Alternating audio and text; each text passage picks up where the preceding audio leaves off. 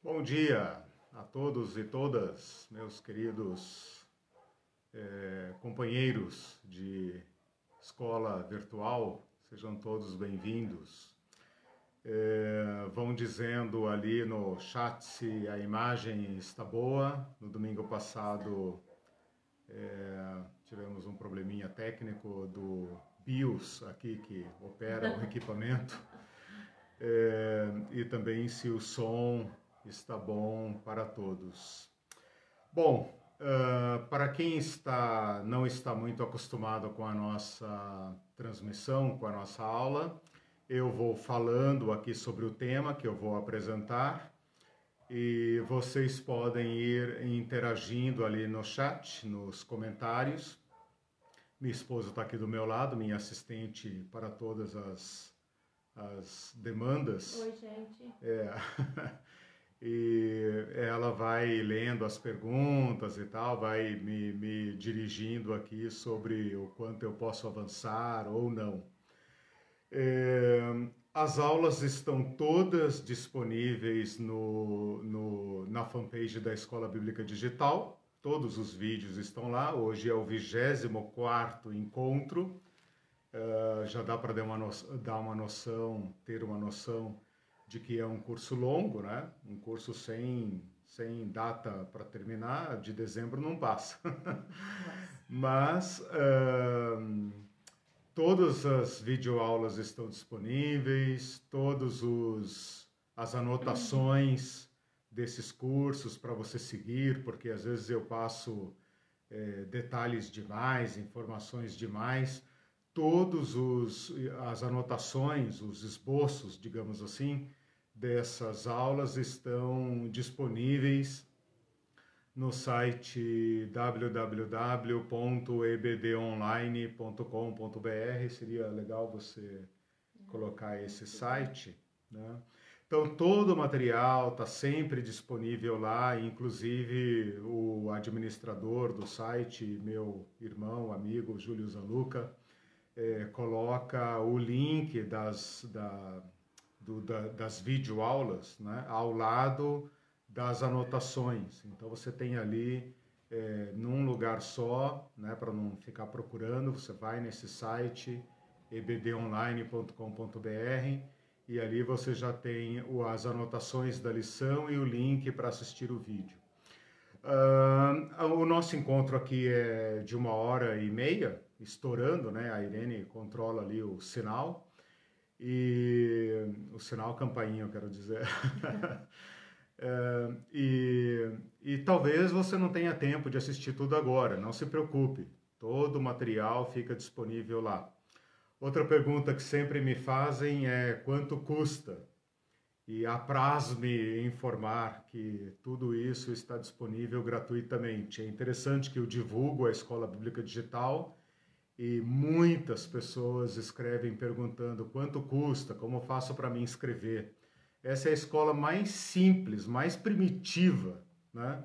Basta entrar, ficar quanto tempo quiser, sair quando quiser, voltar quando quiser, uh, assistir todas, você que escolhe como você faz, também não tem certificado, não tem diploma, não tem nada. Então é escola tipo os mestres antigos, né, que não só oferecem o conteúdo mesmo, o resto é por tua conta. Bom, gente, vamos lá. Nós estamos no 24 encontro e uh, deixe-me fazer aqui uma retomada da programação do, do, do curso, onde é que nós estamos e para onde vamos, é justo que você saiba, né? E também sobre a continuidade do tema iniciado na aula passada. Nós estamos estudando um período que, para os cristãos é, protestantes evangélicos, é um apagão. Esse período dura cerca de 400 anos, é muito tempo, muito tempo. Mas eu o chamo de apagão, ou poderia chamar também pela linguagem mais comum de silêncio, período de silêncio, porque essa palavra silêncio passa para nós a ideia de que nada aconteceu nesse período. Então, Malaquias dorme com seus pais, né? como diz a Bíblia, para quem morre, né? Malaquias morre, e o mundo como que congela, nada acontece, fica todo mundo num estado de dormência, olhando um para a cara do outro, nesse entreato, né? nesse período de entre um ato e outro, né? E nada acontece. Até que Jesus vem, então, o, as cortinas né, do, do, do teatro se abrem novamente, com José, Maria, o presépio e tal. Então é mais ou menos isso que nós temos em mente. Né?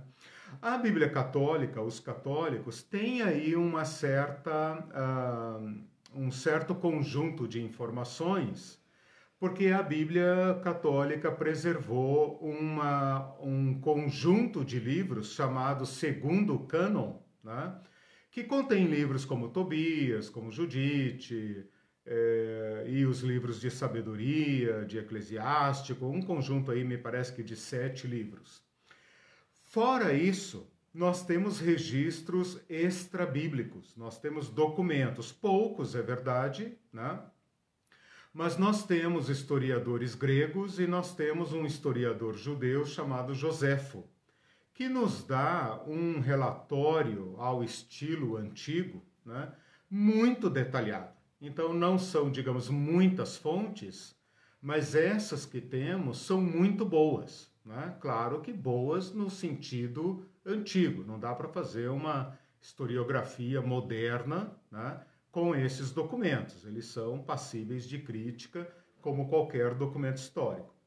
Fora esses documentos históricos, nós temos um volume grande, considerável, de material uh, religioso. Material, eu não vou chamar de bíblico, porque esse material não está presente nem na Bíblia dos evangélicos, nem na Bíblia católica, mas é um volume é, considerável de é, produção escrita, né? Uh, que, que pode ser, digamos, classificado como um material, a gente chamaria hoje de uh, material de aula, sermões, meditações, reflexões, eh, legislação, esse tipo de coisa que os sábios os rabinos, os mestres, os escribas, os, os uh, sábios e doutores da lei uh, produziram. Então, há material escrito nesse período. Portanto, uh, com isso eu quero dizer que não há silêncio nenhum. Né? Há um silêncio na nossa Bíblia protestante. Na Bíblia católica não tem silêncio. Se sairmos do cânon é, protestante e católico, então nós temos um material. Apenas esse material é de outra natureza, não é um material classificado junto com os livros dos profetas, com o livro da Torá. É claro que tem essa classificação, né? Então eu não estou querendo dizer que a nossa Bíblia é incompleta ou que ela deveria ter um material que não tem. Não, eu concordo com o cânon da nossa Bíblia é, protestante, não tenho problema com o cânon da Bíblia Católica, acho que ele é rico, né? porém ele tem um uso uh, uh, próprio. Né?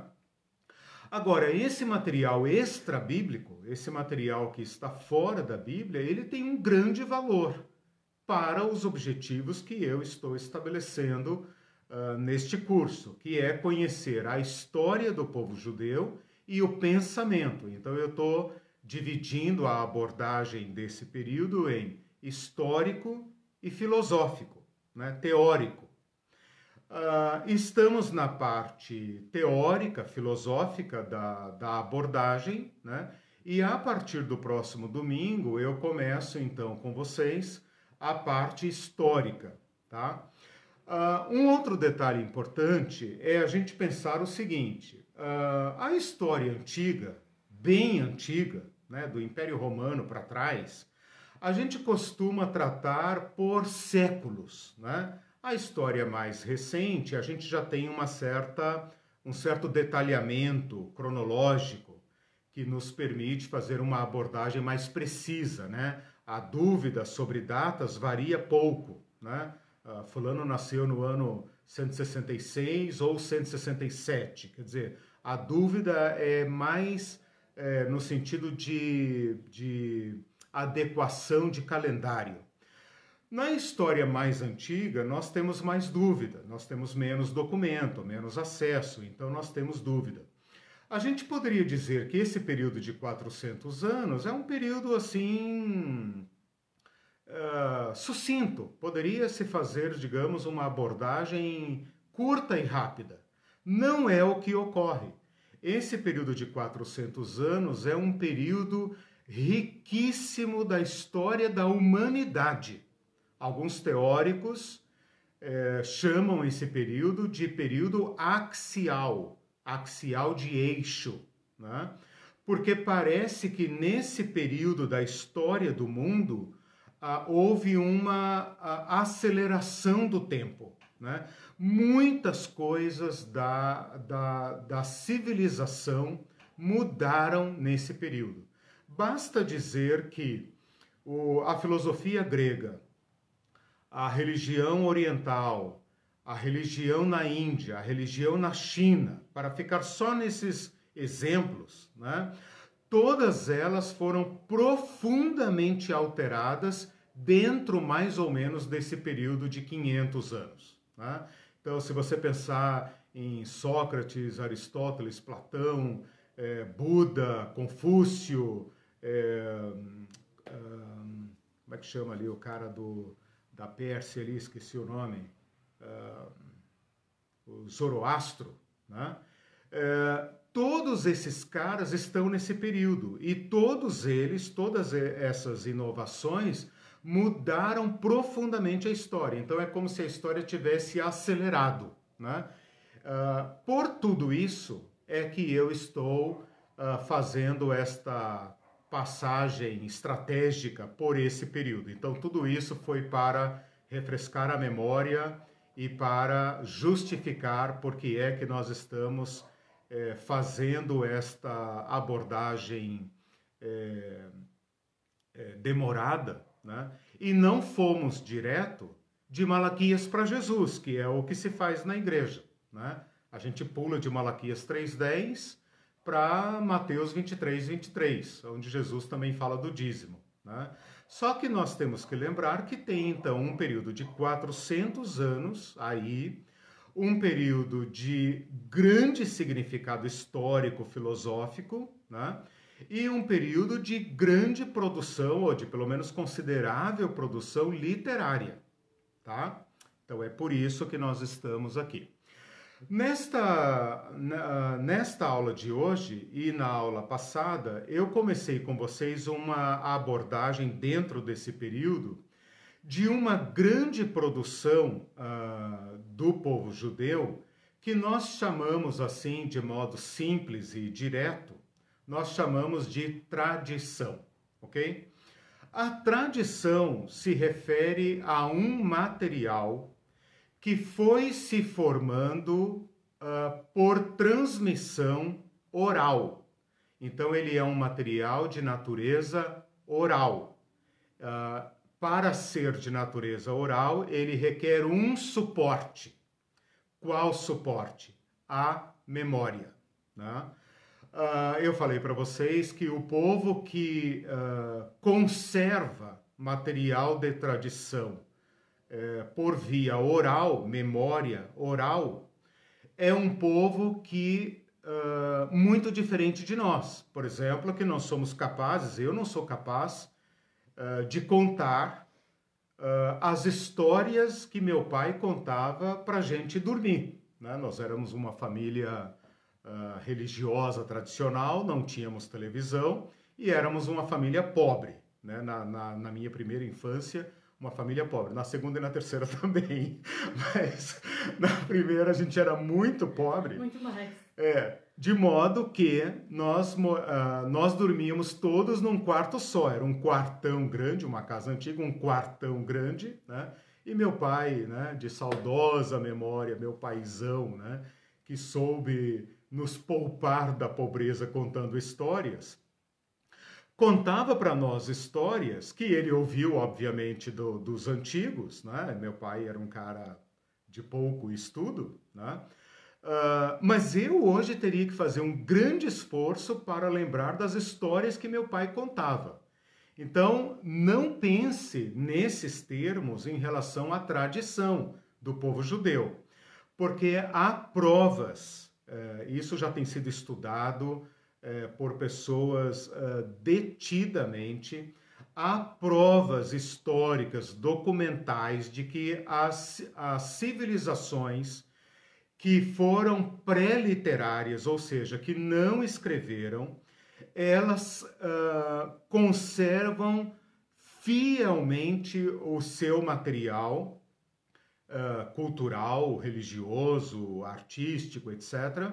Uh, é, ela, ela conserva isso e ela faz diferença entre material que tem que ser repetido fielmente e material que está aberto está aberto à cultura, está aberto à criatividade. Desculpem. Vou dar um exemplo para vocês. Uh, os, in, os hinduístas, os indianos, uh, é uma civilização mais antiga do que a egípcia, ou pelo menos tão antiga quanto a chinesa e a egípcia. É uma civilização antiquíssima.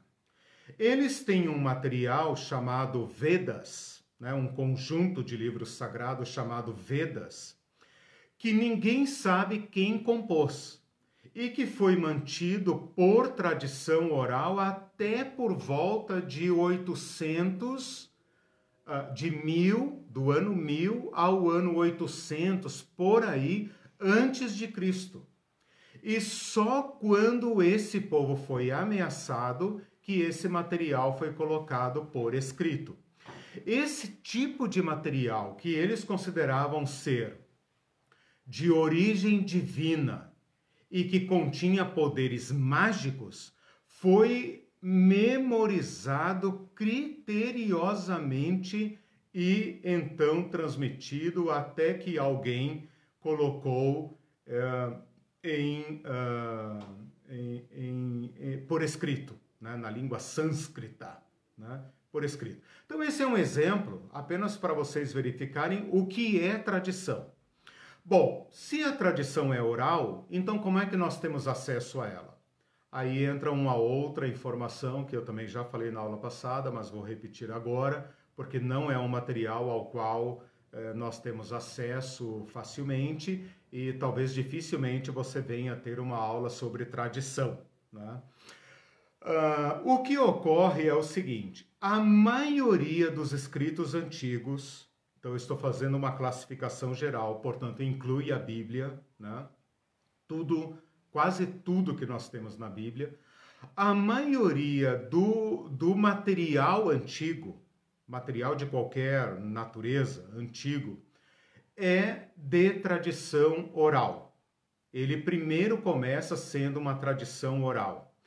Por que é que esse povo põe por escrito? Qual é o, o, o fato motivador? Né?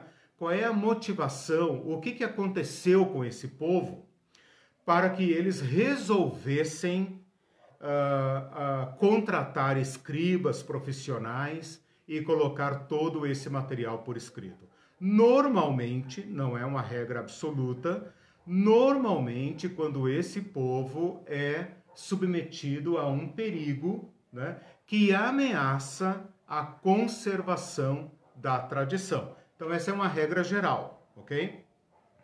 No caso dos judeus, nós podemos dizer que quase tudo que tem na Bíblia, quase tudo, Antigo e Novo Testamento, Uh, segue esse princípio. Começa como tradição oral, primeiro foi ensinado, repetido, repetido, repetido, até que ou Deus ou alguém, ou um fato externo, como um perigo, manda escrever.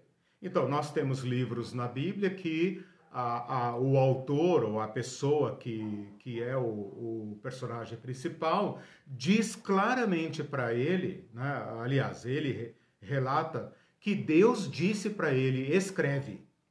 E ele escreveu. Né? Então, nós temos aí talvez um, um, um fragmento né? Que uh, uh, tenha pulado né, a, a tradição oral, ele foi direto para a escrita, ele, ele, ele foi ouvido e já colocado, ele não passou por essa fase de tradição oral. Mas muito do material que nós temos, inclusive evangelho, epístolas e tal, foi de tradição oral, né? Por que, que Paulo escreveu certas cartas? Eu fico até chateado com Paulo, né? Por que, que ele não deixou as anotações das suas aulas? O que, que ele faz? Ele escreve quando uma igreja tem uma necessidade e ele não pode ir lá. Então ele fala: olha, vocês lembram que eu falei isso e isso para você e tal? Então, o povo lá tem a tradição oral, né? E ele manda aqui algumas anotações por escrito. Mas você percebe claramente que a tradição de Jesus era uma tradição oral, né? O que ficou para nós uh, são esses registros históricos, né? Que preservaram a tradição de Jesus de ser extinta, né? Uh, com o Alcorão acontece a mesma coisa. As palavras do Alcorão foram memorizadas, memorizadas, né? até que alguém resolveu colocar por escrito, reuniu os discípulos de Maomé né? e uh, uh, controlou a transmissão. Né? Por isso o Alcorão tem uma versão só e não tem tantas, porque as demais foram destruídas e ficou apenas a versão oficial. Como com a Bíblia não houve esse rigor, né? nós temos trocentos pergaminhos e papiros e etc, etc, e podemos fazer crítica do texto bíblico, achar é, cópias que têm diferença uma da outra e tal. Né? Então, a nossa relação com a Bíblia não é semelhante à relação de outros povos com seus livros sagrados. Bom, tudo isso para dizer que nós estamos aqui na aula passada e nessa acessando a tradição oral dos judeus, porque ela foi ameaçada e, portanto, foi colocada por escrito. Quando que isso aconteceu? Após o ano 70. O que, que aconteceu no ano 70? Jerusalém foi arrasada. Morreram milhares, centenas de milhares, talvez até mais de um milhão, não sei bem a, a cifra e também não sei se é possível saber, mas é um genocídio monumental para as proporções da época, algo como Segunda Guerra Mundial, né, com seus milhões de, de mortos. Então, a, a, o massacre dos judeus no ano 70 é uma tragédia monumental, né? É uma tragédia assim daquelas que faz estremecer os povos. É e esta. DC, né? Oi? 70 DC. 70 DC, isso. 70 depois de Cristo. É, importante falar isso. Do ano 70. Então, a partir do ano 70, os sábios que restaram se reuniram numa outra cidadezinha chamada Yane ou Jânia, né? Ah, dependendo da tradução, com J ou com Y, Uh, e ali começaram a colocar a sua tradição oral por escrito, ao mesmo tempo em que eles iriam, iam discutindo e aumentando esse material. Então, o que eu trago aqui para vocês é a tradição oral uh, no seu estágio escrito. Então, nós podemos ter acesso à tradição dos judeus. Por quê? Porque num dado momento ela começa a ser colocada por escrito. O que eu estou apresentando aqui, então, não é exatamente a tradição da época de Jesus, da época dos Macabeus, da época de Paulo. É a mesma tradição, porém no seu estágio tardio, né? Mas pela aí você poderia dizer, tá, mas então você está pegando um troço de outra época e tal. Ok. Mas se você aplicar esses, essas informações que eu acabei de passar que elas são transmitidas com fidelidade e, ao mesmo tempo, ela é uma tradição e que, pela própria definição de tradição, é a transmissão de uma geração para outra, eu posso afirmar com segurança que a geração de Jesus, que é uma ou duas, ou três, ou quatro, anterior a estas do, do, da Mishnah, da tradição escrita, porque o período começa no ano 70 e vai até o ano 200, hum. né? portanto, durante 130 anos esse material foi sendo uh, reunido, organizado, escrito e etc, etc, até bater no ano 200, quando um super rabino chamado eh, Yudá Hanassi, uh, Judá, o príncipe, uh, faz uma compilação global de todo o material produzido e fixa então a Mishnah, que é a tradição oral posta por escrito. Ora, se Jesus e o mundo do Novo Testamento está há algumas gerações, uma, duas, três atrás, e uh, projetando aí retrospectivamente para o período interbíblico, nós temos então um testemunho muito fiel do que aquele povo entre Malaquias e Jesus, exatamente esse povo, e posteriormente também, obviamente, uh, pensava sobre a generosidade. Então, olha que riqueza que nós estamos acessando. Nós estamos acessando um, um material extra-bíblico que compõe, que complementa o que nós temos na Bíblia eh, protestante e católica a respeito da generosidade. Né? Então, é claro, a tradição, a Mishnah é uma obra enorme que trata de uh, exaustivamente dos assuntos. Né? Eu estou pegando apenas a que me interessa para iluminar este tópico que nós estamos estudando, que é a generosidade. Bom, então com isso eu fiz uma situação de vocês no curso, uma justificação e rememorei o que significa uhum. tradição. Tudo bem? Tudo certo. Então, vamos lá para a tradição. Eu vou usar as palavras traduzidas e tal, não vou ficar falando essas palavras em hebraico para não cansar, porque até eu me perco com elas, é muita coisa. Uhum. Então, tradição, a tradição Mishnah, tradição, uh, ela tem 11 temas. Estou recapitulando a aula passada para poder entrar uhum. nos tratados que eu vou Antes apresentar de hoje. Entrar, eu não tinha visto tá. o, o Moacir Marat colocou com efeito não há registro na história de massacres de tal magnitude como uhum. esse do ano 70. Há inclusive autores que afirmam que houve que foram houve os chacinados, muitos uhum. civis. Ah, sim, sim. Roma caiu, obrigado, Moacir, por essa, essa informação. Roma caiu em cima dos judeus com ódio mortal. Né? Tanto que o templo de Jerusalém tinha ordens para que não fosse destruído. Era do interesse de Roma preservar aquele tesouro. Né? Mas como os rebeldes, o templo se tornou a última fortaleza dos rebeldes, uhum. os romanos meteram fogo em tudo, destruíram tudo. Né? Então eles caíram em cima de Roma, de Jerusalém, com ódio mortal. E para complicar a história, a guerra de Jerusalém começa com Vespasiano e termina com Tito, pai e filho, né? E esse Vespasiano interrompe o comando da guerra para assumir o trono do império. Então ele precisava de uma grande batalha para consolidar seu poder. Ah, não tenha dúvida. Eles arrasaram Jerusalém. Aliás, eu aproveito aqui para sugerir um filme lindíssimo, antiquíssimo, que quase ninguém assistiu, né? é, talvez poucos aí vão dizer, ah, eu assisti, né? Veja aí, Moacir, se você já assistiu, que é o filme Massada. Uhum. É um filme antigo, acho que dos anos 70, 80, não sei. Uhum. Uh, com atores muito Peter O'Toole, né?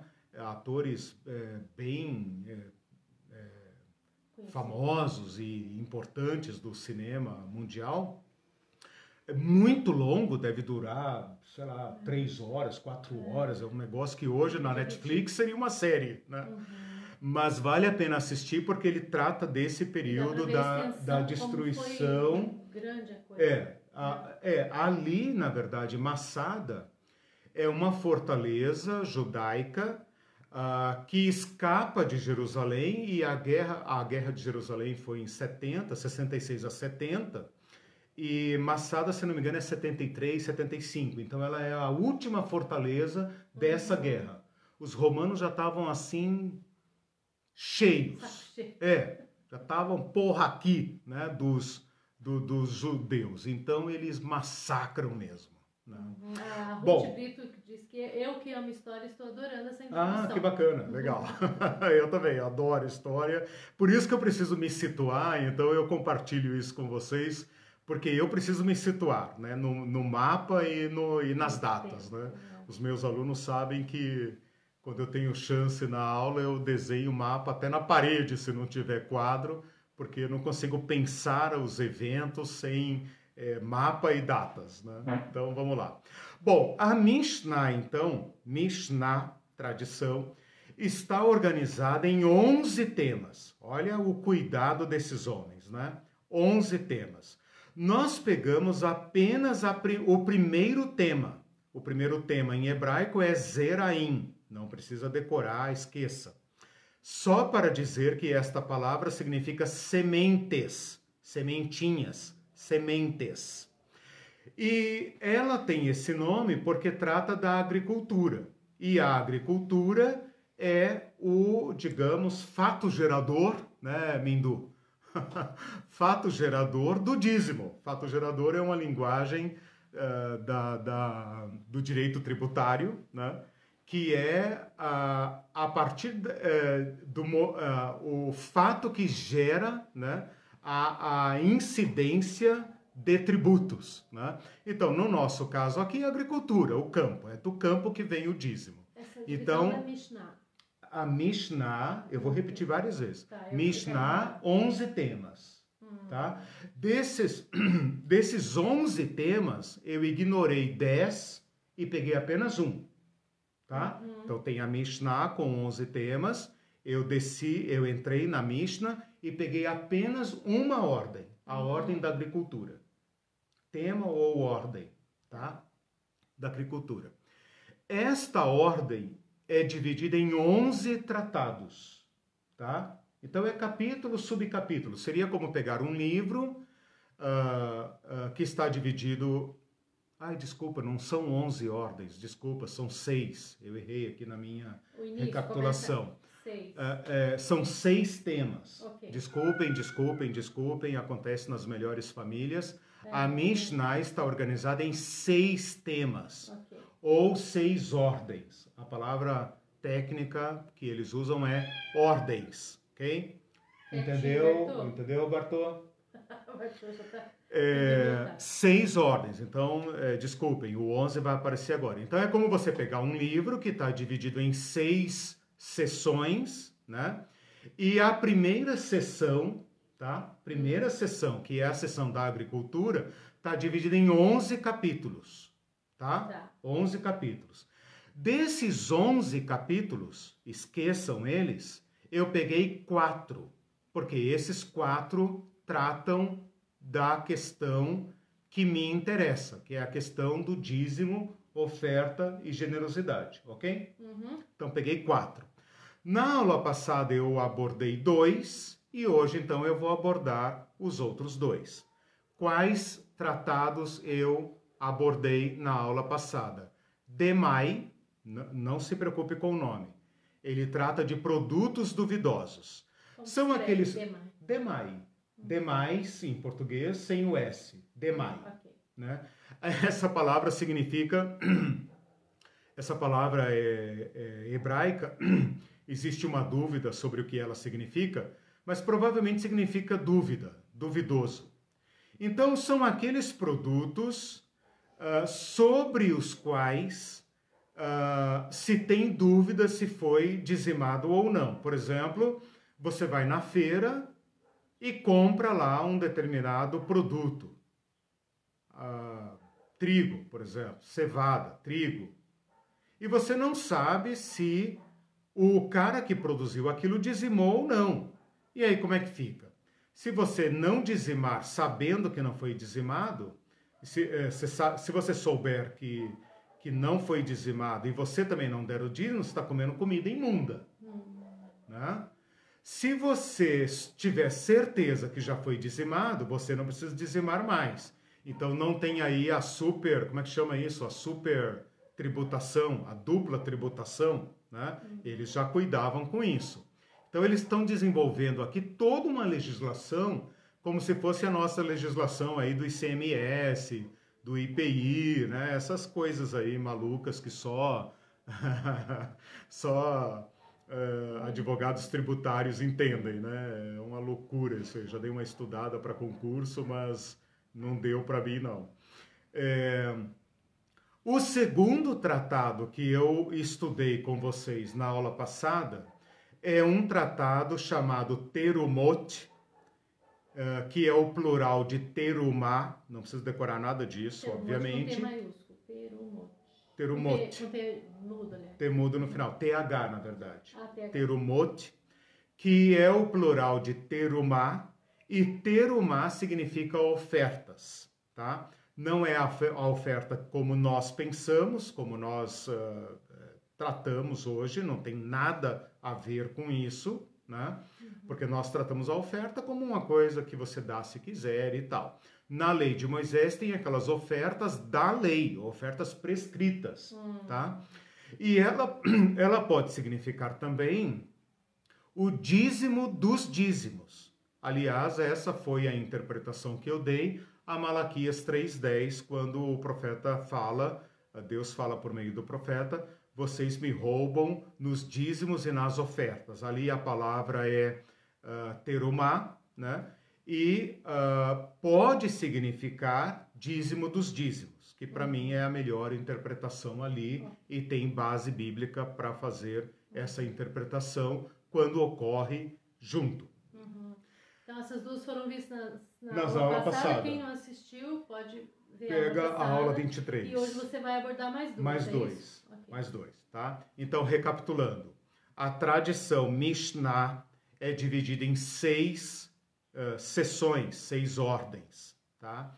Dessas seis ordens, eu peguei uma, a primeira, que trata da agricultura.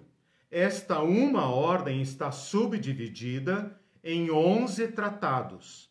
Desses 11 tratados, eu peguei apenas quatro. Eu peguei o terceiro, o sexto, que são os da aula passada, não precisa, isso não precisa, e o sétimo e o oitavo que eu vou colocar hoje. Então, de 11, eu peguei quatro. Peguei o terceiro, o sexto, o sétimo e o oitavo, tá? Ficaram de fora uh, sete tratados, né? Sete mais quatro, onze. Tá. O DEMAI, produtos duvidosos, eu já abordei na aula passada o terumote, que são sobre que é sobre ofertas ou dízimo dos dízimos, eu também já abordei na aula passada, pega lá o esboço que você vai ver. E hoje então eu quero tratar do, do de, tratar de dois tratados né? que, que são exatamente sobre dízimo. Então hoje é que o bicho pega, uhum, né? Okay. Que é o Maaserote, lembra lá da primeira aula que Maaser é o nome de dízimo, né? Malaquias fala Maaser e Terumá. Maaser e Terumá. Hum. Maaserot e Terumot. Como né? escreve? Maaser, com S. Hum, Maaser. Tá. É, Maazerot, hum, com okay. T mudo no final. Só antes de você tá. continuar, tá. é, o, Mindu, o Mindu colocou hum. bitributação, bitributação, é quando dois entes cobram tributo sobre ah, o mesmo sim, sim. fato gerador. Ok. Bis in idem é quando o mesmo ente cobra dobrado sobre o mesmo fato okay. gerador. Ótimo, gerador. Ótimo. Uhum. Beleza. Exatamente. Obrigado por, por, por, se manifestar é, complementando. Nada como é, trocar saberes, né, meu irmão? É, muito bom. Bom, então hoje eu vou tratar sobre dízimo. Tá? O tratado sétimo é sobre dízimo e o tratado oitavo é sobre o segundo dízimo. Tá? Então vamos lá. Uh, vamos lá. O sétimo tratado, então, que é Maaserot, ou traduzido para o português, dízimos, também chamado Maaser Rishon. Maaser Rishon significa primeiro dízimo. Isso só tem importância porque o outro tratado que eu vou tratar é o segundo. Então, só para ficar claro, lembrando lá da, das primeiras aulas, quando eu abordei a lei de Moisés, acho que são as aulas 3, 4 e 5, se não me engano, em que eu abordei o dízimo na lei de Moisés, é, a gente falou de três dízimos. Então, tem o primeiro, que é aquele regular que você entrega para o levita e para o sacerdote, é de, destinado a eles e ao templo. Né? O segundo dízimo que eu vou tratar na sequência agora é aquele dízimo que o próprio ofertante come na festa sagrada em Jerusalém, lá no, no tabernáculo ou depois no templo. Mas esse é o Nasser, não? Peraí. É. O terceiro dízimo hum. é aquele dos pobres. Não, estou fazendo uma breve recapitulação, porque ah. esse que eu vou tratar agora é o primeiro. Então, esse Maaser, Maaserote, subentende-se tratar do primeiro. E o outro que eu vou tratar na sequência, o segundo de hoje, é o dízimo segundo. Hum. Eu vou tratar o primeiro e o segundo dízimo. Tá. Então, Entendeu? É o... É o primeiro. Hum. Tá? Aqui nesse, nessa minha abordagem, quando ele fala Maaser ou Maaserot, é o primeiro. Tá. Por que, que eu entendo isso? Bom, primeiro porque ele diz, né? Mas por que, que eu estou defendendo isso? Porque o, o segundo tratado que eu vou tratar hoje é, é segundo dízimo. Ah, Meu Deus do céu. Tomara que a gente termine essa aula bem, né?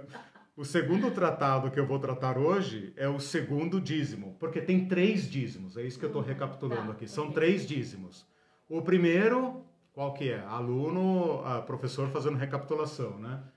O primeiro é o dízimo do sacerdote e do levita, é para o sustento deles, tá? O segundo dízimo, qual que é? É aquele que o ofertante come diante do Senhor no local sagrado. Hum primeiro era no tabernáculo, segundo no templo, tá?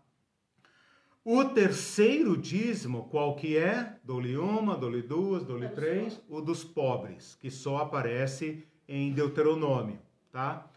O que eu vou tratar aqui hoje é o primeiro e o segundo dízimo. Que é para o sustento dos sacerdotes Isso. levitas e... E o litúrgico, aquele que o próprio ofertante come diante do Senhor no templo, tá? tá? Uhum. Você não e... falou o nome ainda do segundo? Não, eu vou falar uhum. depois, para não confundir. Então, esse macerote, macerotismo, uhum. isso que vocês têm que saber só. Tra... O que eu vou tratar agora é sobre dízimo. Qual dízimo? O primeiro, tá? Ele uh, trata, eu anotei aqui, ele trata da, do modo correto de separar os dízimos dos produtos da terra. Aliás, me permitam, antes de entrar nisso, deixa eu fazer aqui uma observação muito importante que eu vou apresentar agora pela primeira vez, tá? Hum. É, então é muito importante. Eu estava esquecendo. Depois eu vou apenas ler os tratados, então a gente pode conversar mais. Mas isso que eu vou colocar agora é muito importante e vale para todo esse período dos 400 anos do período interbíblico, vale para o evangelho, você vai entender agora, a partir de agora, né? Recebe essa palavra, irmão. Você vai receber, você vai entender a partir de agora vários textos do Novo Testamento, né? E vai ficar claro também a, o judaísmo posterior, o judaísmo tardio, né? Da época da Mishnah, do Talmud e tudo mais que é o seguinte: presta atenção.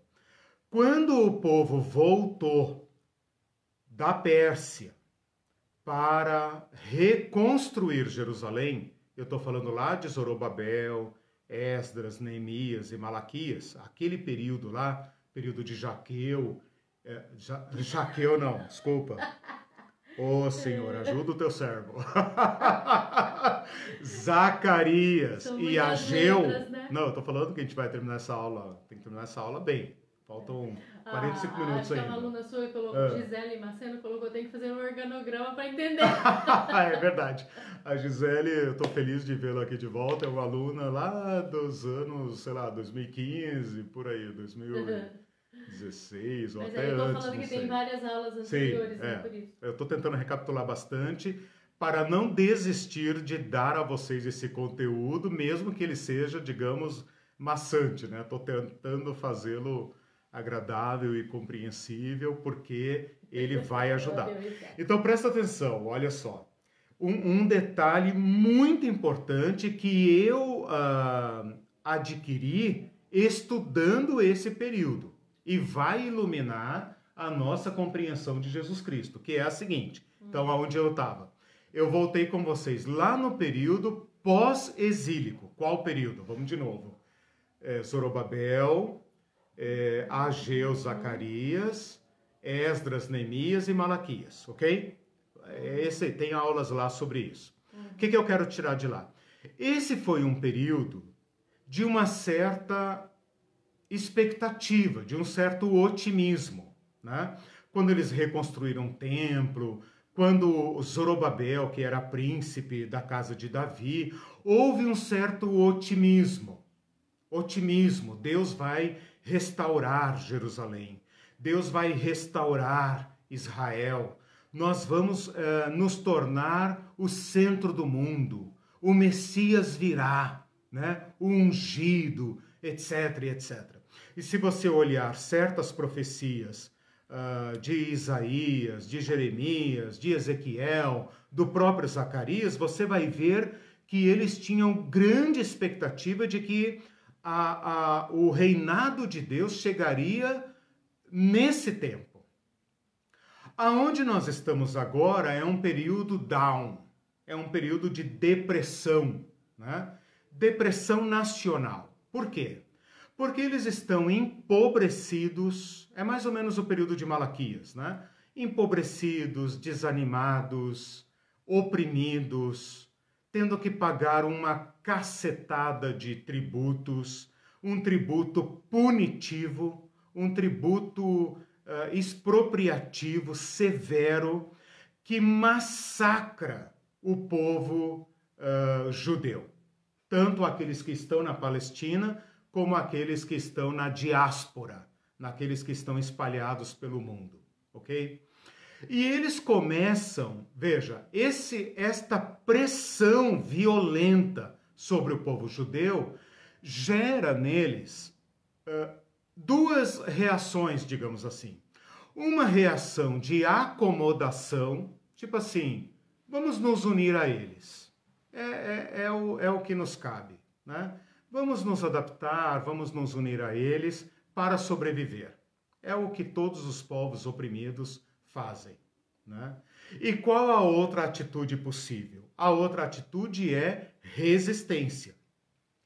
Esta resistência começa primeiro na, na mente, Tobias, o eclesiástico, são exemplos disso, e também depois nas armas, Macabeus, a destruição de Jerusalém. Né? Então, essa resistência se dá no campo filosófico, religioso, teórico e também na, no, no nível militar, é, de guerra mesmo. Né? Neste nível que eu estou com vocês agora, e antes ainda de tratar dos tratados, o que, que é, qual é o, o ponto inédito que eu vou revelar agora? Depois dos comerciais. Aguardem aí.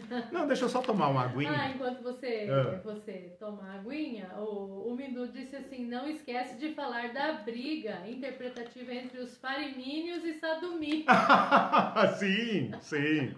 Isso eu vou falar, isso é muito importante. Mindu, sempre muito engraçado. É, eu vou falar uh, sobre isso agora nas próximas aulas que eu vou abordar a história. Então, quando eu comecei esse, esse capítulo aqui com vocês, essa, essa abordagem do período interbíblico, eu falei, eu, eu poderia ter tratado isso sincronizando né, história com, ide, com ideologia, com filosofia deles, mas eu achei muito complicado. Então eu preferi adiantar o assunto pelo, pelo campo teórico, que é o que nós estamos terminando hoje, e depois ir pelo campo histórico e depois tentar amarrar.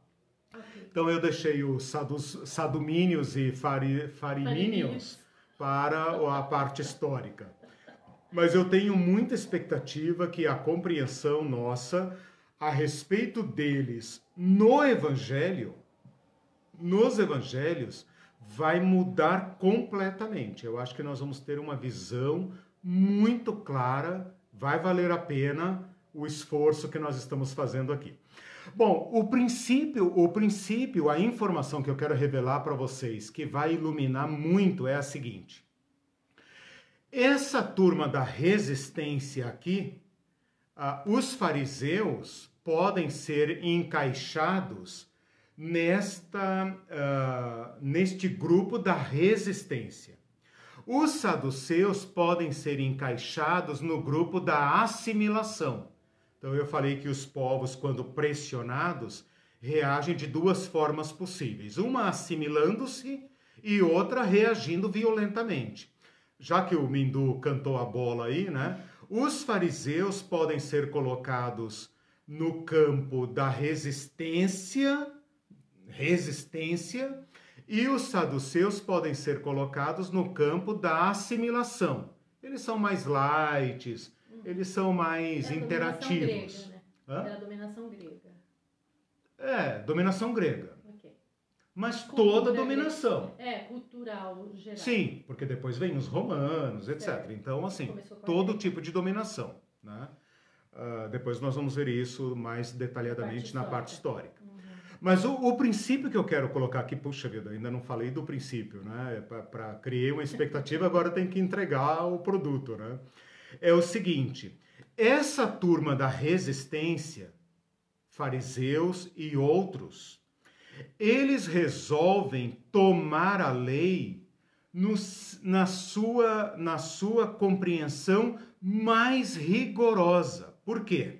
Eles acreditam, e isso que é importante, eles acreditam que eles estão sofrendo e Deus não cumpriu as profecias desse dos profetas e não libertou-os do jugo da opressão, porque eles não estão cumprindo a lei como devem. Certo? Uhum. Não estão cumprindo a lei como devem.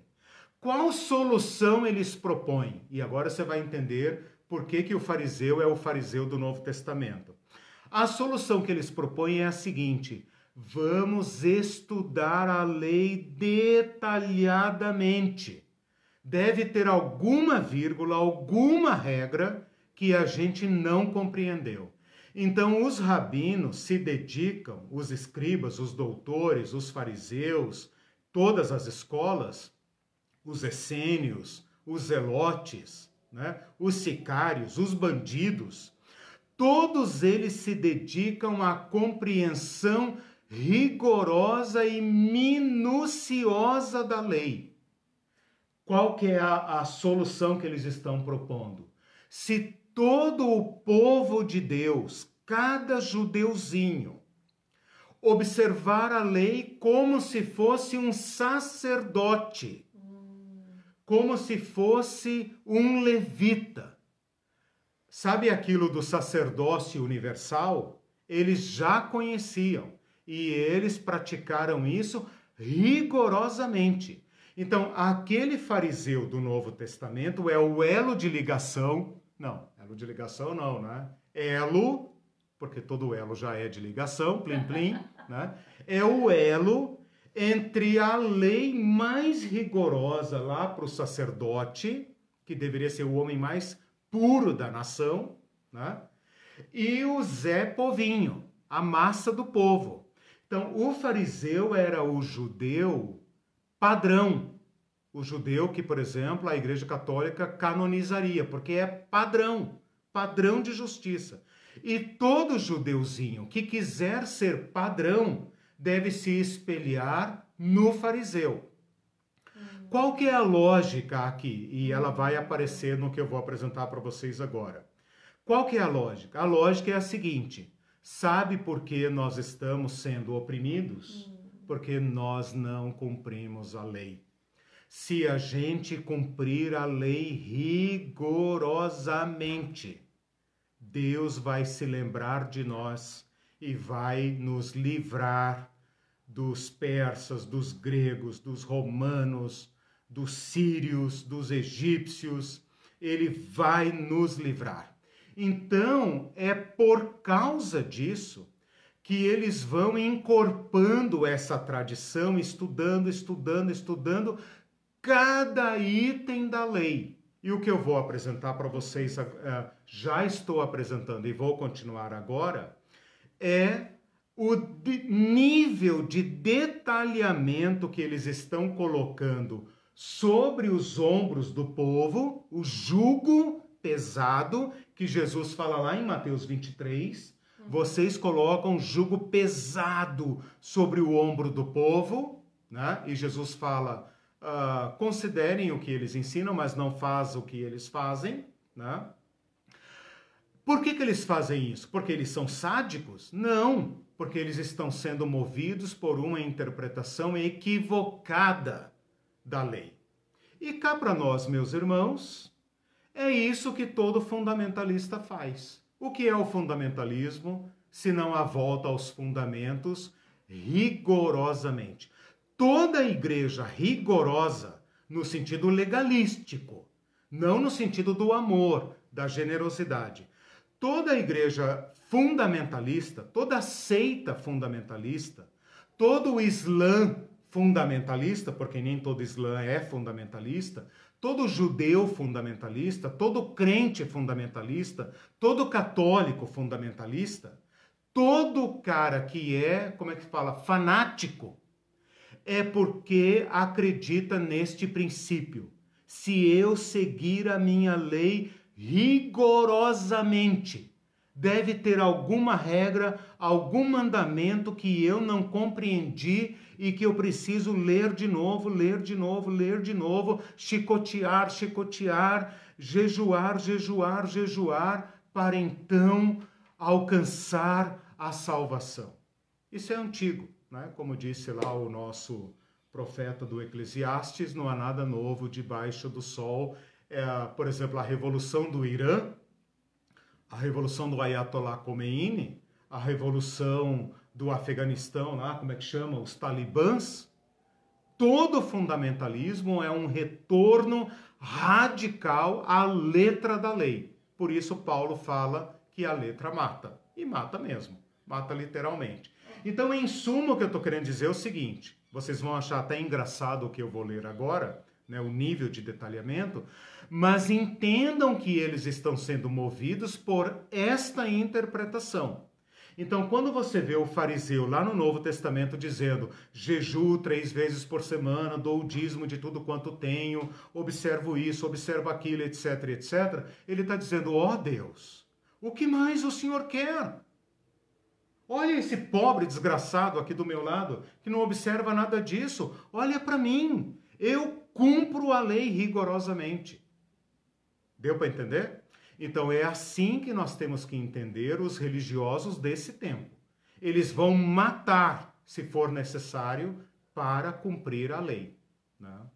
O Mindu colocou: quanto mais os fariseus reforçavam a ideia de um Deus legalista, Isso. mais a, a, ideia da graça era absurda. Exatamente. E continua sendo. Uhum, né? Continua sendo. A graça continua sendo um escândalo.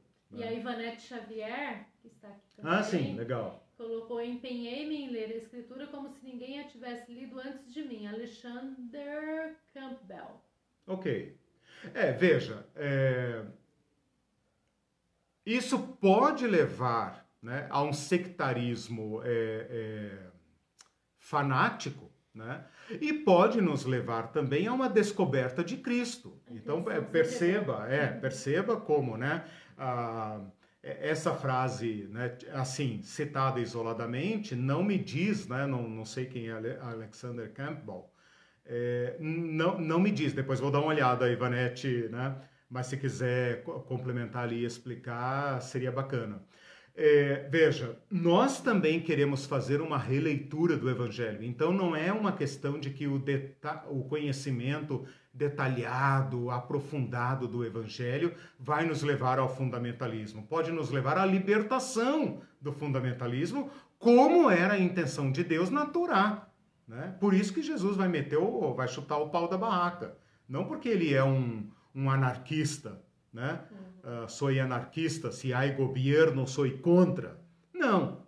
É porque ele vai dizer: vocês não conhecem Moisés. Se vocês conhecessem Moisés, vocês me aceitariam. Se vocês fossem filhos de Abraão, vocês me aceitariam. Né? Bom, feita essa introdução, eu espero que vocês tenham entendido, mas eu vou repetir isso muitas vezes daqui para frente. Ok. Eu só vou ler agora partes do tratado o, o Celso colocou, ah. os fariseus seriam, grosseiramente falando, como os legalistas do direito penal. Para okay. eles, bandido bom seria bandido morto. A Isso. lei tem que ser cumprida a ferro e fogo, Isso. sem olhar para o aspecto garantista dado pela graça Isso. do sacrifício de Jesus. Legal. Trazendo uma interpretação da lei por meio da figura central de Cristo e sua generosidade universal. Legal.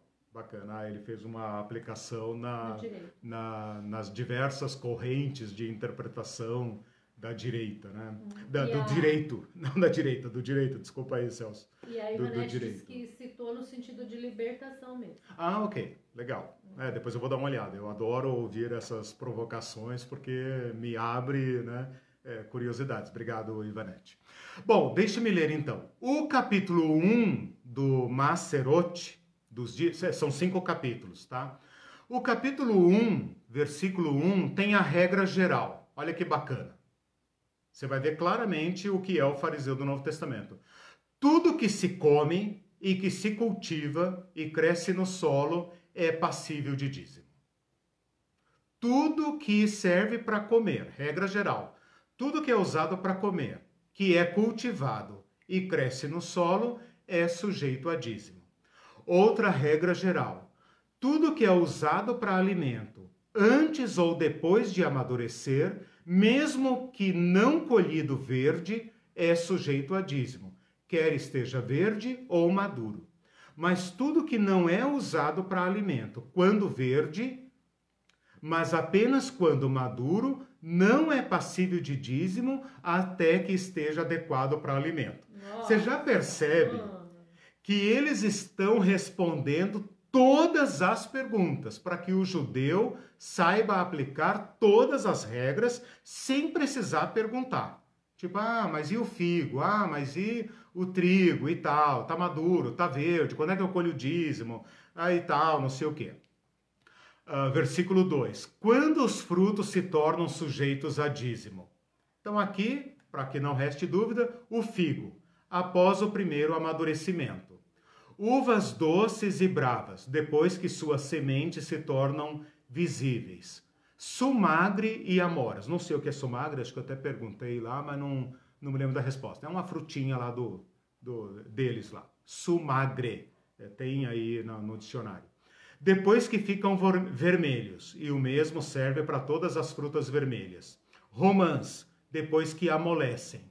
Tâmaras, depois que começam a encorpar. Pêssegos, depois que começa a, a, começam a aparecer veios vermelhos, nozes, depois que suas células tomam formas. Mas consta aqui uma divergência do rabino Judá dizendo nozes e amêndoas apenas depois que a casca uh, toma forma. Então, para que não haja dúvidas, né? todo produto. Então, eles regulamentam, claro que eu li só o versículo 1 e versículo 2 do capítulo 1, né? E aí é uma cacetada de coisas. Diz então, é melhor receber salário da dízimo, né?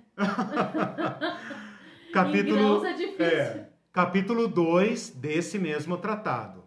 Vai tratar das circunstâncias na qual, nas quais o alimento casual de produtos não dizimado é permitida. Quando você pode comer um, um, um produto não dizimado? Se um homem está passando pela rua e diz Olha, comam aqui figo, está servido. As pessoas podem comê-los e são isentas do dízimo. Porque se forem levados para casa, deve-se dar dízimo como se faz com o alimento não dizimado. Então, se você come ele na hora na rua, beleza. Mas se você levou para casa, já tem que dar dízimo. Então, coma na rua. Se ele disser, tomem aqui dos meus figos e levem para casa, as pessoas não podem comê-los casualmente, porque quem deu, deu com a intenção de que você leve para casa. Portanto, passa a ser passível de dízimo. Se for levado para casa, deve-se dar dízimo dele como se fosse produtos demai. O que é o produto demai? Produto duvidoso. Então aquele sai da regra do Maaser e cai no tratado do demai. Gente, que loucura! Capítulo 3. Continuação das regras do dízimo referente ao trabalhador. Você chamou um trabalhador para trabalhar para você. Você é responsável pela alimentação dele ou não. Se for responsável, aplica-se uma regra. Se não for, outra regra. Você está mostrando só que é impossível de praticar, É. né? Não, tem que praticar. Meu Deus. Aí, uma palhinha aqui, um spoiler. Um spoiler. Por que vocês acham que aquela gentarada andava atrás de Jesus? É, E por que é que eles ficam encantados com a palavra de Jesus ao ponto de esquecerem de comer? Porque não ensina como os escribas e fariseus. Ah, e faz sentido essa, essa- esse versículo, né? Ah, cara.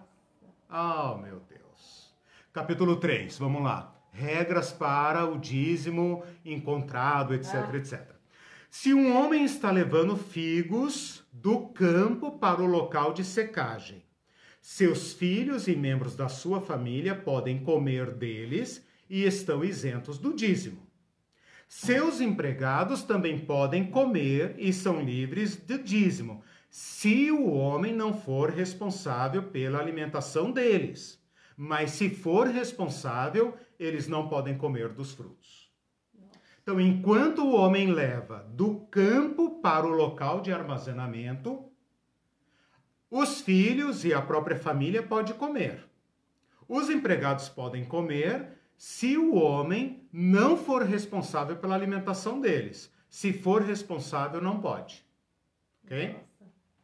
Se um homem enviou seus empregados para o campo e ele não for responsável pela alimentação dele, eles podem comer e são isentos. Comer dos frutos são isentos do dízimo. Mas se ele for responsável pela alimentação deles, eles podem comer dos figos, um de cada vez. Então, se o cara pegou ali comeu, beleza. Mas não do que é recolhido numa cesta. Se ele recolher uma quantidade, já não pode mais. Então, se o cara pegou ali casualmente, ele está colhendo, pá, comeu, beleza. Mas se ele recolheu no balaio, aí já não pode Acho que comer. era todo mundo magro, né? Porque tinha que pensar tanto pra comer. Não, meu filho. Ó, outro detalhe importante. Você passa a ser dependente do perito. Essa é, É, uma outra diferença de todas as religiões versus a religião de Cristo.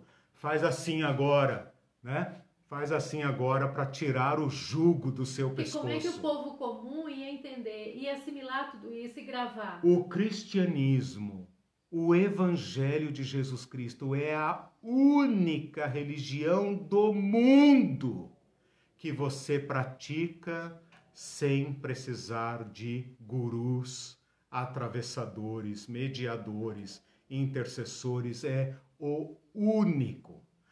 Todas as vezes que o cristianismo se tornar complicado, é porque alguém está ocupando a intermediação entre você Nossa. e a, a essa luz. Toda religião tem guru, sacerdote, mediador, pai, seja lá o que for. Como é O é? cristi- Porque alguém tá tomando lugar. Porque é um local de poder. Ora bola, se você aí, ou eu aqui, né, como cristão, não tivermos acesso direto ao evangelho, e se a pessoa que nos explicar o evangelho retiver conhecimento, para que nós dependamos dele para acessar o conhecimento de Jesus Cristo, você já está fora do evangelho de Jesus Cristo. Isso já não é mais cristianismo. Deem o nome que quiserem: pastor, padre, sacerdote, bispo, pai de santo, pajé. nome que você quiser, guru, líder, coordenador, seja lá, pai na fé. Líder de célula. Qualquer pessoa. É, agora veja. Qualquer destes nomes que servir como alguém para te levar a Jesus Cristo e assumir imediatamente o papel de companheiro, co-irmão, conservo, que não retém nada, mas que entrega tudo, como o apóstolo Paulo falou, eu tenho lhes entregado tudo. Se eu não ensinei mais, não foi para, para dominá-los, é porque vocês não foram capazes de entender. Mas se vocês buscarem, vocês vão entender. Então veja, quando você tem uma religião sofisticada, complicada, regulamentada, é, é, detalhada, seja lá o que, litúrgica, complicada, que você só acessa por meio de iniciação e de ritos, Cuidado. você já depende do, do mediador. É o que está acontecendo aqui.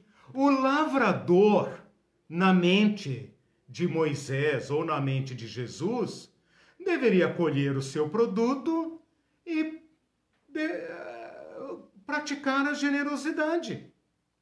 Mas quando entra essa religiosização, aí, meu amigo, a Irene falou aqui: caramba, como é que eu vou saber? Vai na sinagoga. Vai na sinagoga todo sábado lá, porque o cara que domina o conhecimento está lá. Como que foi? Engraçado que foi por zelo e daí chegou nisso, né? Foi, sempre é por zelo. É. Nunca é por má intenção. Bom, às vezes é. é. Tem um safado mesmo que, que engana na cara dura. Né? Claro, existe esse. Mas toda religião que se tornou opressora começou como libertação, é claro. É claro que, se, que começou como libertação. Né? Eu estou rindo aqui porque tem, tem uns, uns uns ouvintes impossíveis, né? O Webster e o Mindume maravilhoso. O Webster disse: o Eliseu é o Mr. M da religião. Revela todos os truques dos religiosos. Cara, eu vou dizer uma coisa para vocês. Foi por isso que eu fui fazer seminário, sabia? Porque quando eu percebi que meu pastor, lá no Rio de Janeiro, sabia mais do que ensinava, eu falei: não, não, não, não não serve. Para mim não serve. Eu quero ser cristão, mas eu quero saber pelo, pelas vias diretas.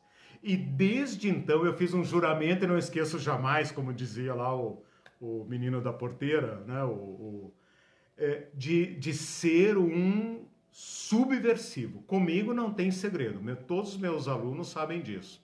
Comigo não tem segredo. Né? Eu ensino tudo para todos. É, é uma subversão mesmo. Né? O... Nunca haverá, porque veja, a teologia se tornou assunto para profissionais. E eu sou aluno e professor para subverter isso. o Mindu também colocou assim: quanta pegadinha tributária. Eu iria vender lenha, pois seria isento por não ser fruto comestível.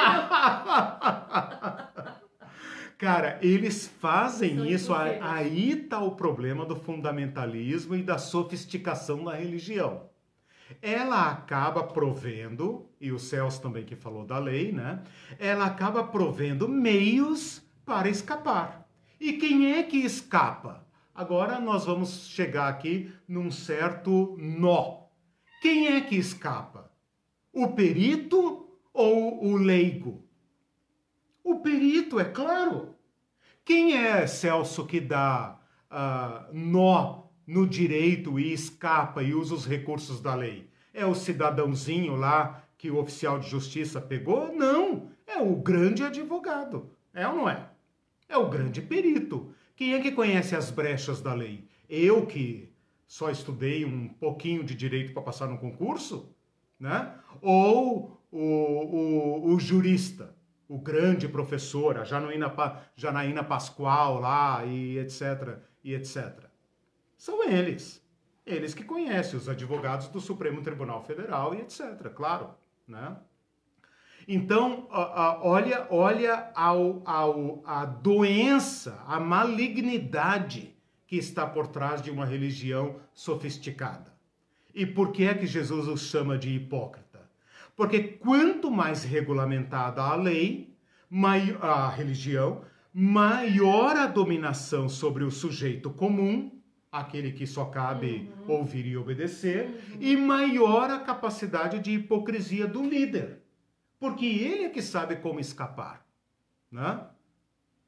Não tem saída. O Moacir Marati colocou Eliseu, cuidado com sua subversão. Olha aí o novo ministro da Educação, ele faz a vara celebrar e usa a vara.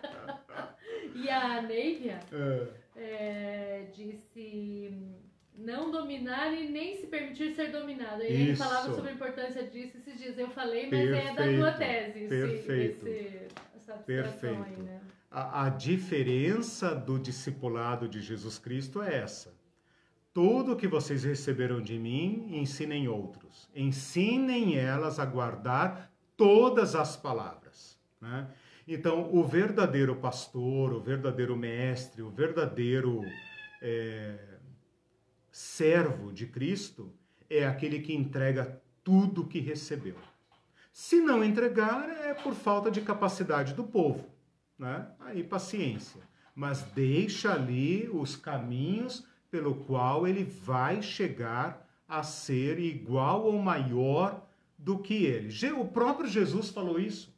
Ó, oh, vocês vão ter tempo de fazer coisas maiores e melhores do que as minhas. Isso é ser mestre.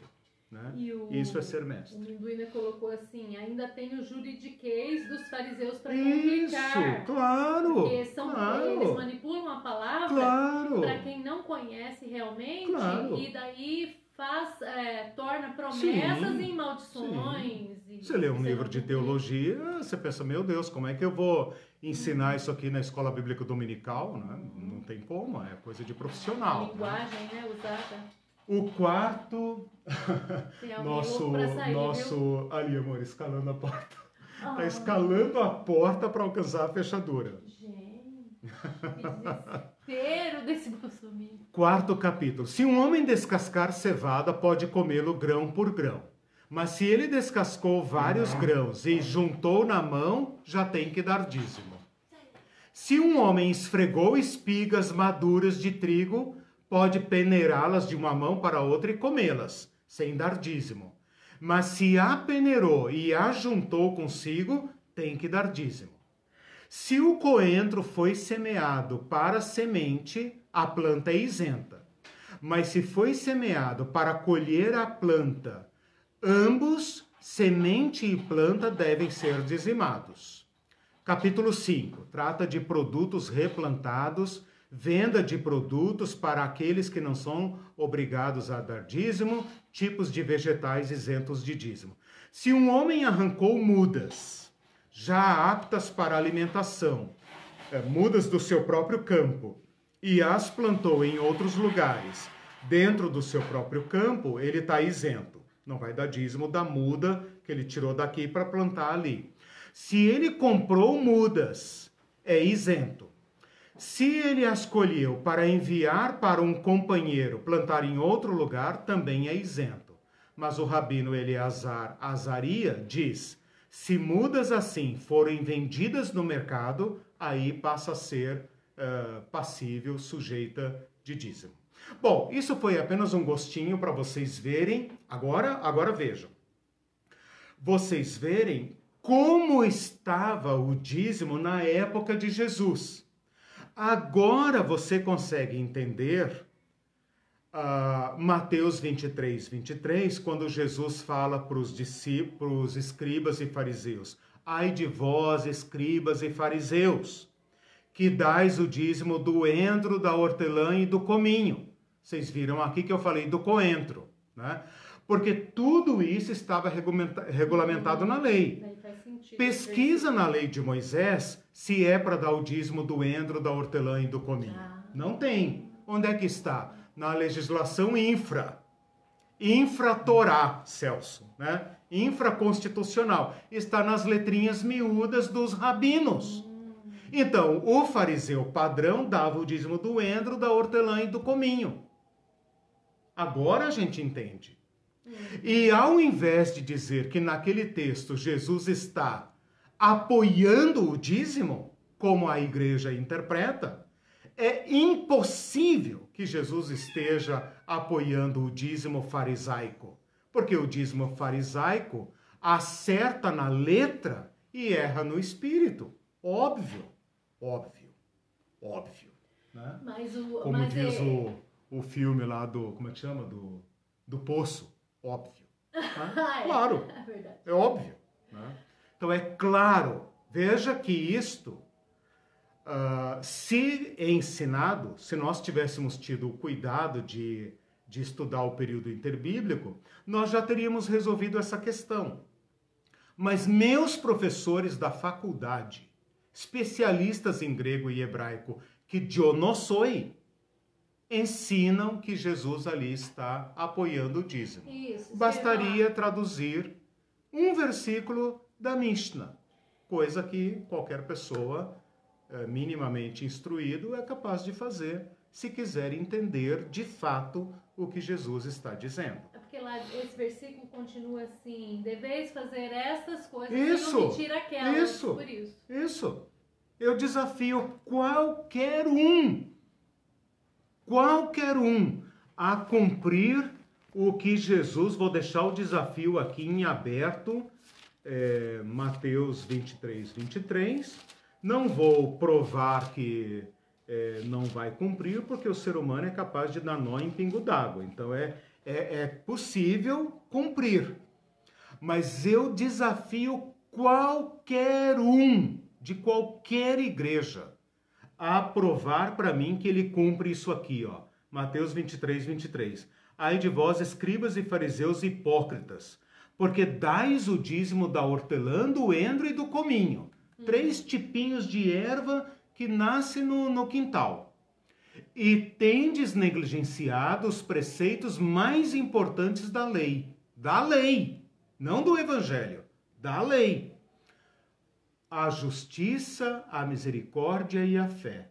Devíeis fazer aquelas, sem, eh, devíeis fazer estas, as coisas mais importantes da lei, sem omitir aquelas. Dar o dízimo do endro, da hortelã e do cominho. Vai e faça. Vê se você Vá, consegue. vá e cumpra ao mesmo tempo. Com uma mão você cumpre a justiça, a misericórdia e a fé, e com a outra mão você dá o dízimo do endro, da hortelã e do cominho. Faça estas duas coisas e volte domingo que vem e me diga o que aconteceu se você não percebeu que a fé, a justiça e a misericórdia inunda, inunda o dízimo do endro, da hortelã e do cominho. Por isso Jesus termina dizendo: guias cegos, guias cegos. São guias do povo de Deus, mas são cegos, que coais o mosquito e engolis o camelo. Né? Comem um inseto imundo, mas estão engolindo um animal que não se podia comer. E esse texto mostra, claro, eu vou vê-lo mais para frente com vocês. Eu estou apenas preparando o território. Só né? É, só um spoiler. Ah, esse texto prova que Jesus está dizendo que não se trata de duas coisas a serem cumpridas, mas que as coisas mais importantes da lei cumprem com sobra da sobra da sobra a religião dos fariseus. E agora nós entendemos também aquele versículo que foi lembrado aqui na aula passada do Sermão do Monte, que a nossa justiça deve exceder a dos fariseus. Ou seja, vocês fariseus não são legalistas, não são radicais o suficiente. O meu caminho é radical. Ah, O que, que nós iríamos fazer? Nós iríamos produzir uma Mishnah 30 vezes maior para sermos para termos uma justiça maior do que a dos fariseus? Ou nós vamos adotar o caminho de Jesus da justiça, da fé e da misericórdia? Porque a justiça, a fé e a misericórdia excedem a justiça dos fariseus. Por isso Jesus fala: olha, o que eles falam é certo, mas o que eles ensinam depois é lixo. Né? Não cumpram. Até porque a gente consegue dar o dízimo dos centavos até consegue. que a gente ganha do décimo terceiro é. de presentes do que bruto. a gente ganha Opa, até claro do que bruto, sim. Sem se importar com os sem ser moradores de rua sem se, se importar Sim. com a, desigualdade social, Exato. sem se importar com tudo isso. Isso que a Irene está falando e que é baseado aqui na palavra de Jesus é o que mais me horroriza. É o que mais me horroriza. É o que mais me chocou nesse estudo. E eu vou terminando por aqui. Uh, o fato é que não é apenas que o dízimo legalista dos fariseus é, compromete a prática da generosidade. Não é apenas esse o problema, isso, isso já seria grave. Que o dízimo legalista do endro, da hortelã e do cominho, é, é, como é que está é, me faltando a palavra, mas negligencia, hum. negligencia a prática da generosidade, da misericórdia, da fé e da prática da justiça. Não a justiça do STF, obviamente, a justiça do Evangelho. Lembro do é, CDK, né? Justiça, justiça, né? distribuição justa, ser justo, vida justa. Não é apenas que negligencia, o que já seria grave é que impede. O legalismo impede, obstaculiza a prática da generosidade. É só olhar em volta. É só olhar em volta.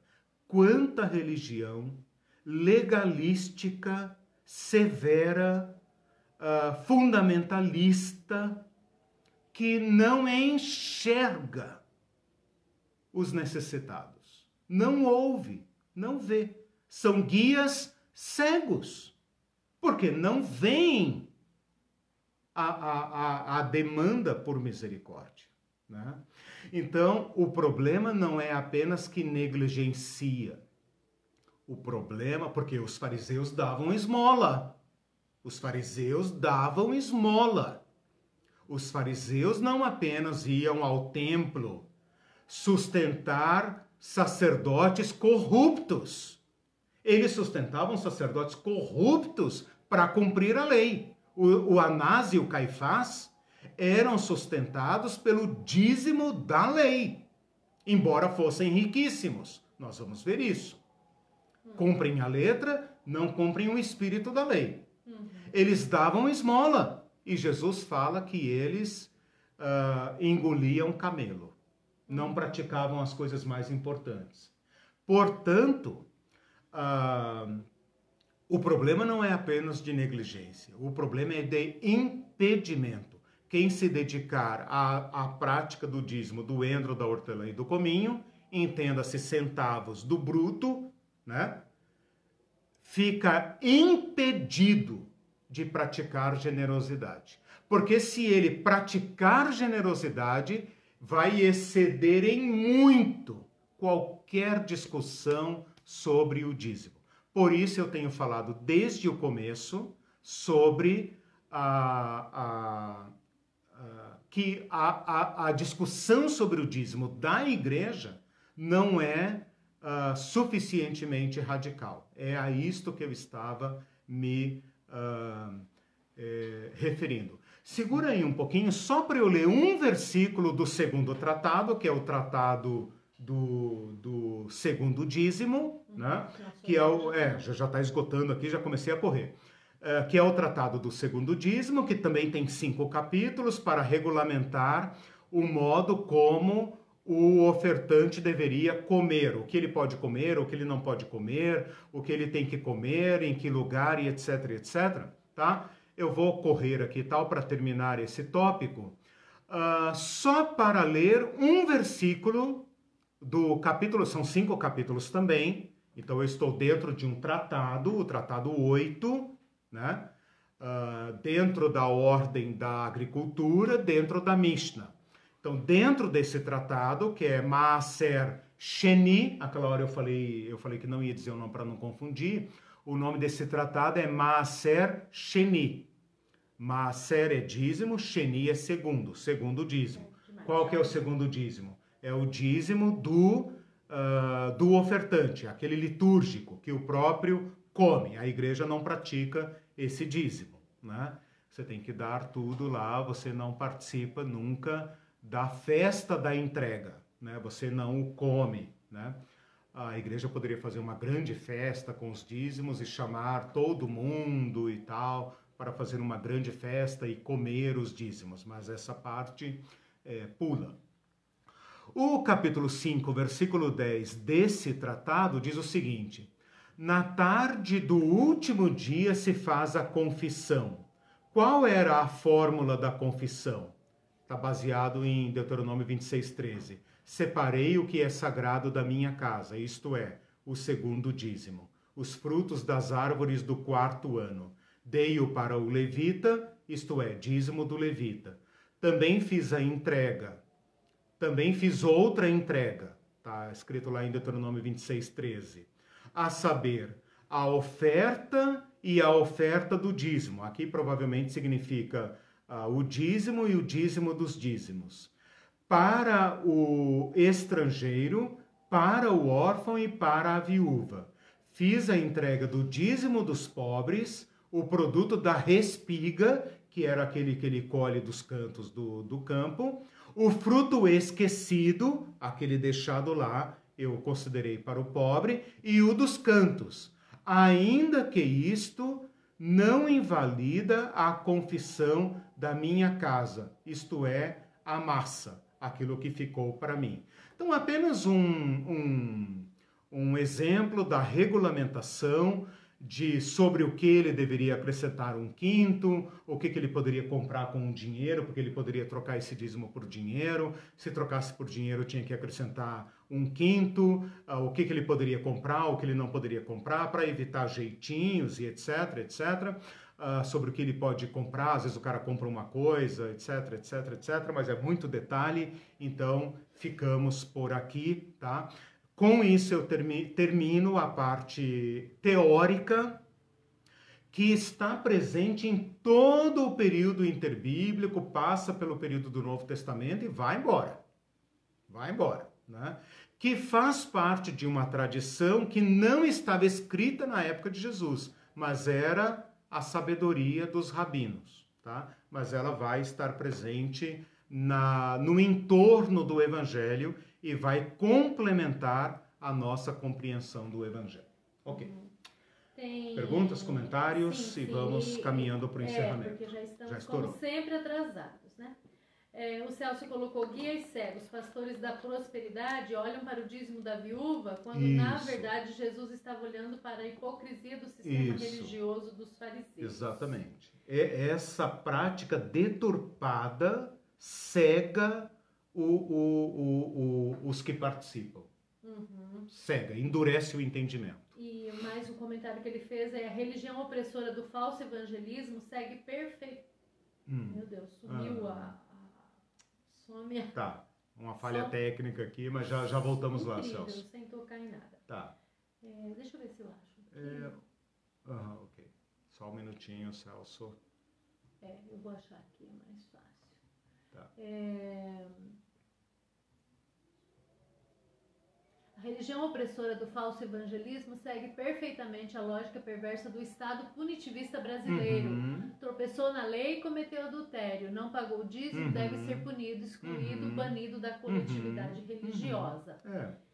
Aí... Mesmo que seja uma punição moral, né? Mesmo que seja uma punição moral, porque hoje as igrejas estão cuidadosas com questão jurídica, né, etc, etc mas moralmente a, o banimento, o apedrejamento permanece. Né? E o Moacir Marati disse: é muito estarrecedor que eu jamais tenha ouvido um culto, pregação sobre Mateus 25, 31 a 46. Por que ah, será? Sim, claro. Não, veja como nós também fazemos uma cegueira né? Uhum. Como a nossa prática do evangelho nos cega, nos embrutece para certos aspectos do evangelho do mesmo Jesus e que foi preservado, né? O, o Mateus é, preservou aquele discurso de Jesus, né?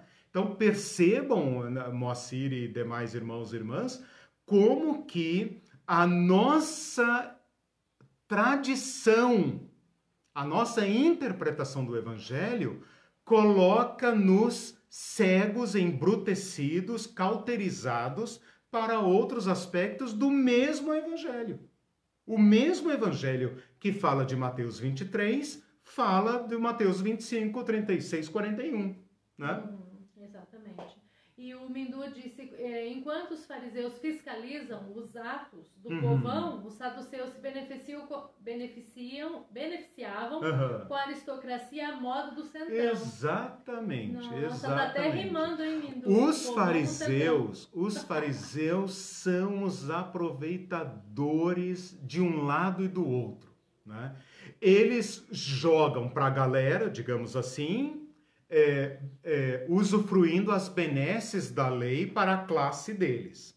E ao mesmo tempo jogam para os romanos, fazendo a mediação. Então vocês vão entender muito claramente por que é que eles têm que matar Jesus. Eles têm que matar Jesus. Porque Jesus desagrega, desmobiliza, Nossa, explode, eu falei explode e apontei para dentro, né? Implode o sistema uh, que os saduceus eram o principal fiador. Eles eram os principais fiadores e os principais beneficia beneficiados. Por quê? Eles usufruem todas as benesses da lei a seu favor e usufruem todas as benesses dos romanos. E os romanos, espertamente, precisam deles para controlar a massa. E os fariseus fazem o papel miúdo de manter o povo dócil em relação aos romanos. Então, meus irmãos, eles têm que matar Jesus. Eles têm que matar. E é por isso que hoje matariam de novo. As pessoas dizem isso. Se Jesus viesse hoje, matariam de novo. Eu concordo e ainda complemento: matariam mais rapidamente. Por quê?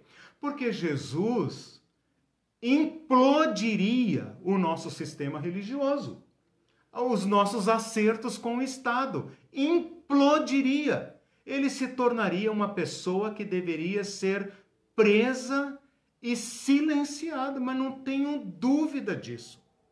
Não tenho a menor dúvida disso.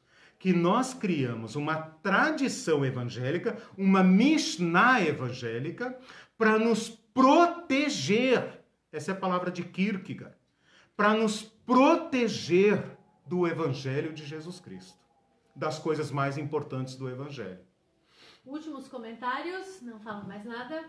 A Cida colocou hum. uma, um comentário bem engraçado. Se a, igreja, se, a, se a igreja fizer uma grande festa, eles cobram a entrada Exato, como claro. oferta para missões. Exatamente, exatamente. Pobres missionários. Uhum. Os missionários são mais do que qualquer outra classe, né, saducaica, farisaica, eles são os pobres da igreja de hoje os pobres da igreja, vivem das migalhas. Mas aí são usados para. Ah, claro. São usados para aumentar as arrecadações, claro. E né? aí a Ruth colocou. A igreja diz que faz missões, né? Ela consome 90% do que arrecada e dá 5% lá, né? Se der 5% para os uhum. dízimos, né? para os missionários.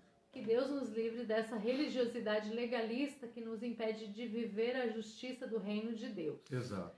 E aí o Clebson... Quem falou isso agora? A Ruth Brito. Ah, ok.